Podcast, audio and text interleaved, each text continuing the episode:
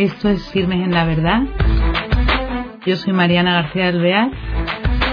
Voy a empezar con las entrevistas.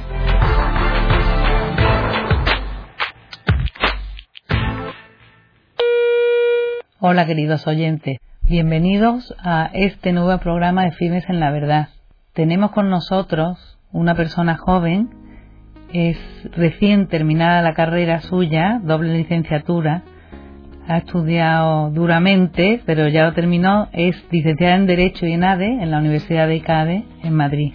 Y con lo joven que es, aparte de su vida laboral, que enseguida empezará, es miembro del patronato de una fundación que se llama Manolo Maestre Dávila, y ahí donde la ven es gestora de su actividad de la Dirección de Voluntarios y Proyectos en Madrid, o sea que es pluriempleada.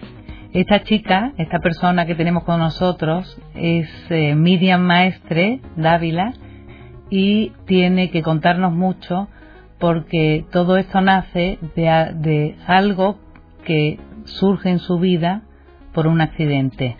Miriam, ¿qué tal estás? Hola. Hola, buenas tardes. Bienvenida a este tiempo con nosotros y estamos encantadas de que nos des este testimonio y que nos hables para conocer lo que es la Fundación Manolo Maestre Dávila. Pero primero quería mm, que nos contaras cómo empieza a surgir, en qué momento y el por qué.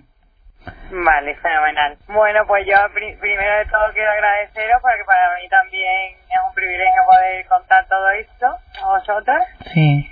Y bueno, cuento un poco, la fundación surge pues a raíz de un, mi hermano, yo, mi, nuestro, mi hermano mayor que se llama Manolo Maestre, muere con 23 años en un accidente de tráfico en Argentina.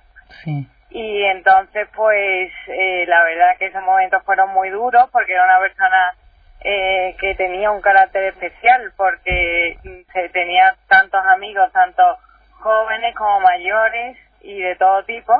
Y la verdad que su muerte crea eh, pues un vacío muy grande al principio. Y entonces todo el mundo estaba muy conmovido. Fueron unos tiempos muy difíciles porque bueno mi padre estaba en Argentina con él porque estaban de viaje. Fíjate qué duro. Y para tu madre para tu madre que está sola aquí con vosotros qué duro no eso. Claro entonces mi madre aquí nosotros somos cuatro hermanos. Bueno era él era el mayor. Sí. luego yo Piri, mi hermana, y Nicolás, que es el pequeño. Somos cuatro. Entonces ellos dos estaban en Argentina de viaje y nosotros y el resto de la familia aquí. Entonces al principio, pues bueno, eh, nos entramos la noticia, mi padre solo en Argentina, nosotros aquí, y la verdad eh, que bastante duro, pero siempre con muchísima fe que, que hemos recibido de nuestros padres, que la verdad que sin eso no, no hubiéramos podido salir adelante. Sí y entonces se crea, bueno, pues tuvimos las primeras misas, todo lleno de gente, porque además es que es increíble toda la gente que conoce, que hasta hoy, ¿no? Nos encontramos personas que nos dicen que las conocía, que no sé de dónde salen, y entonces pues, pues muchísima gente apoyándonos, pero eso sí, mi madre con muchísima fuerza, siempre apoyándose en la Virgen, y mi padre igual, o sea, una anécdota que, que tengo cuando llegó mi padre, pues en una de las misas, sí dijo el sacerdote, dijo el sacerdote, bueno, pues ahora eh, podéis pedir a Dios lo que queráis.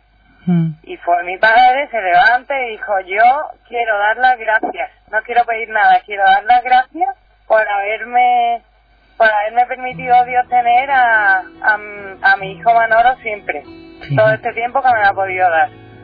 Entonces, a mí eso, bueno, no se me olvida dar la vida y, y la verdad la suerte que tengo de tener ese ejemplo y de que ellos mismos saben que, que todo es de Dios y que, y que hay que seguir para adelante con lo que nos da. y gracias a eso, a todo ese movimiento que hubo alrededor de todo eso, pues dicen todos sus amigos y todos, piensan, oye, la vida hay que aprovecharla realmente. Manolo era un tío mm, súper alegre que llenaba la vida de mucha gente. Nosotros tenemos que recordarlo haciendo algo.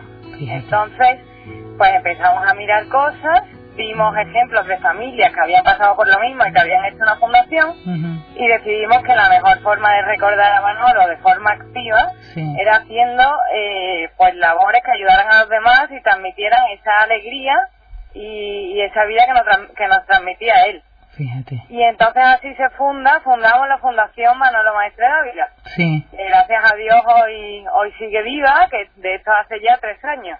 Qué maravilla. Oye, Miriam, desde luego lo que has contado es un testimonio impresionante, porque, bueno, a mí me ha emocionado y, y, y es verdad, porque es que es un golpe tan fuerte lo que es la muerte de un hijo, la separación de tus padres, que eso fue tan duro, y encima que tengan esa fuerza de dar gracias a Dios, pues es muy impactante. Y claro, a los jóvenes me imagino que, que también eh, les sirvió como una semilla para sus propias vidas, ¿no?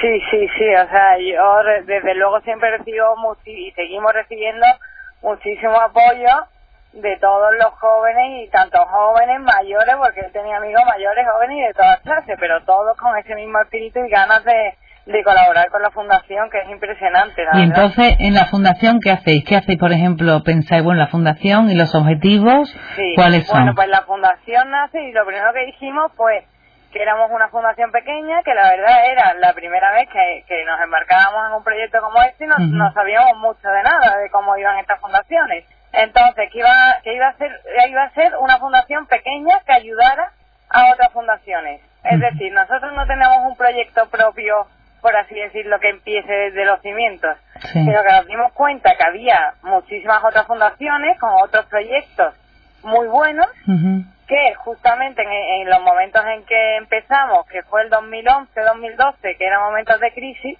necesitaban muchísima ayuda. Claro. Entonces decidimos ser un apoyo más para esos otros proyectos que ya existían. Oye, qué bien. Entonces nosotros lo que hacemos es ayudar a otros proyectos dando tanto financiación como transmitiendo voluntarios. O sea, nosotros teníamos una base de datos muy buena y tenemos Sí. de gente que está deseando ayudar y que no sabe qué hacer.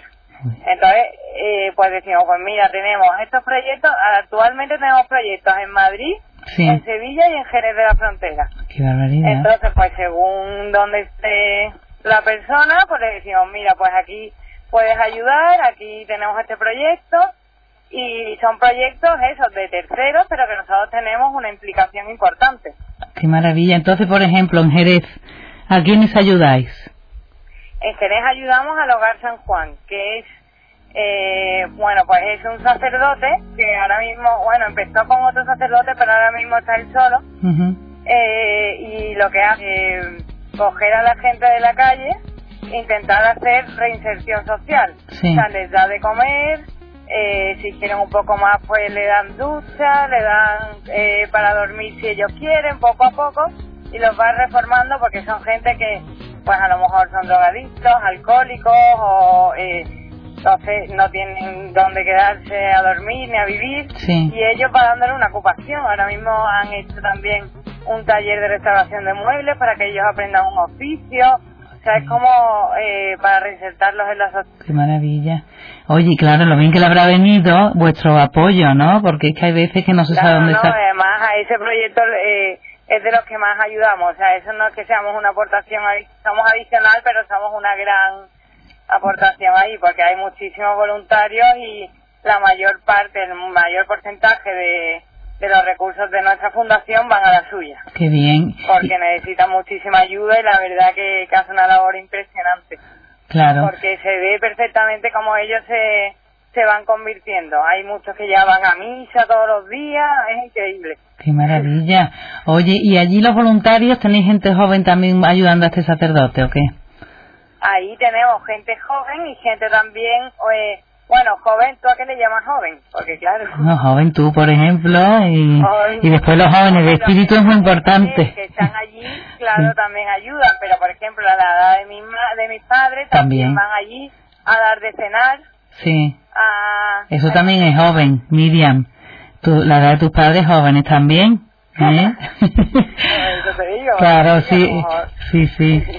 O Entonces, bueno, gente de Jerez que se mueve y va, pues, qué maravilla, ¿eh? Porque también eso, pues tus padres, por ejemplo, pues tienen, eh, profesionalmente tienen su, eh, bastante ocupados, después tienen otra edad, pero qué preciosidad que a esa edad también haya voluntarios y además en un pueblo, vamos, cerca de tu casa, que siempre son cosas que se pueden hacer, ¿no? Claro, porque, ah, eso es otra cosa que nos ha explicado, que uno de los objetivos también principales Mm, de la fundación era que fuera una fundación cercana. claro, O sea, que fuera una fundación que ayudara a gente que lo necesitaba cerca de nosotros, porque es verdad que muchas fundaciones tienden a irse a otros países que hace muchísima falta de ayuda y todo, pero también en España hay gente que lo pasa fatal y que realmente necesitan ayuda. Entonces intentamos centrarnos en proyectos en España. Claro, no, y cercanos que podamos supervisarlos bien, que sepamos dónde van destinado el dinero y todo más controlado y más cercano.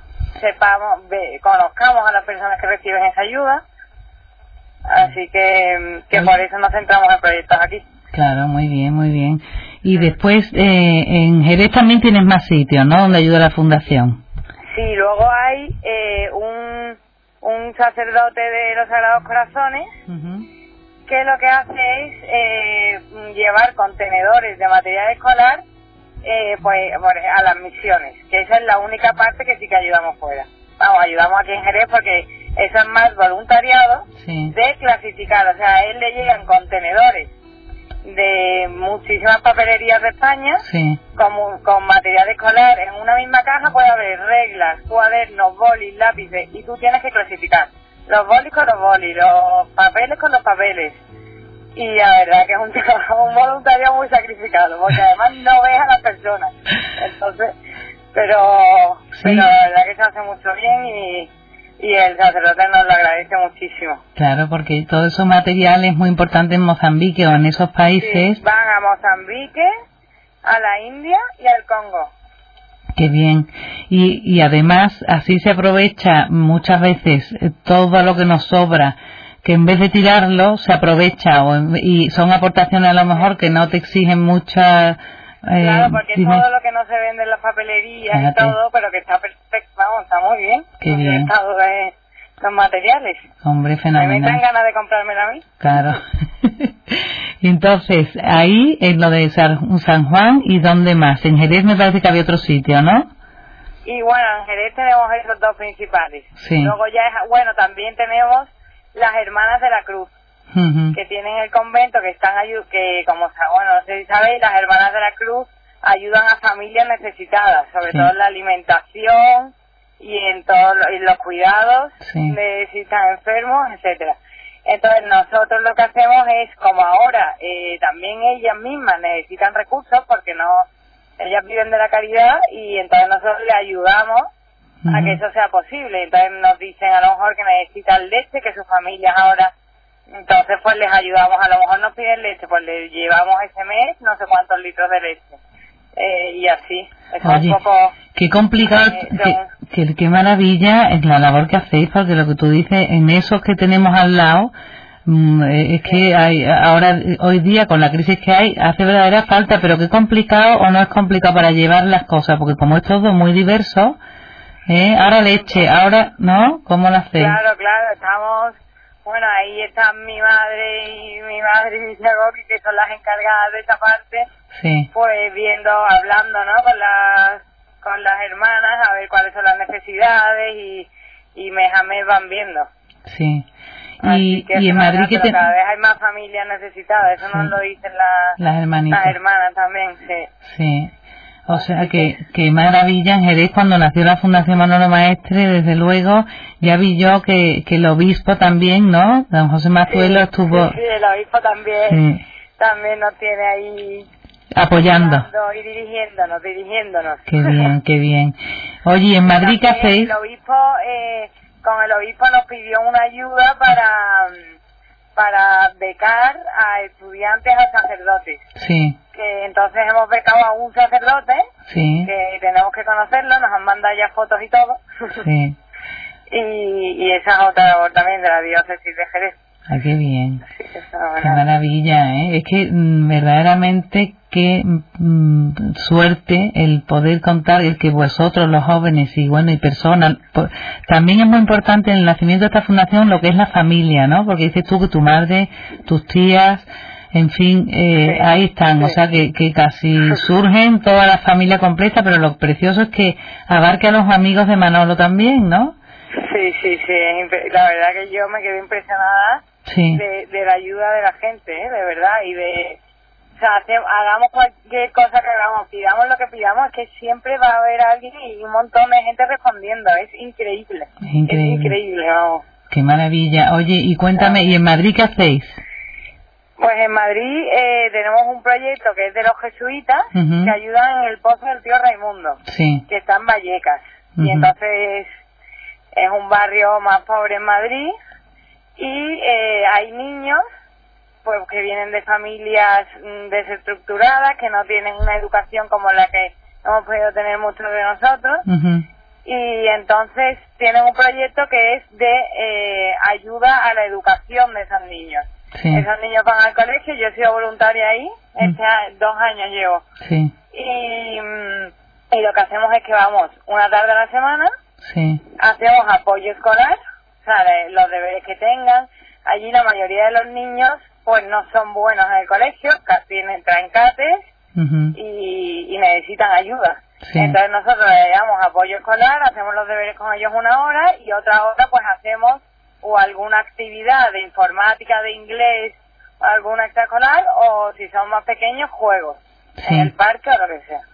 Y la verdad que, que también es estupendo porque se ve que los niños necesitan muchísimo cariño, apoyo, eh, mm, una estructura de que vean que, que hay gente que da algo por ellos, porque hombre, ver que niños mm, no viven, ¿no? La unidad familiar que tú que tú siempre has tenido, te das cuenta de, lo importante realmente que es tener una familia unida.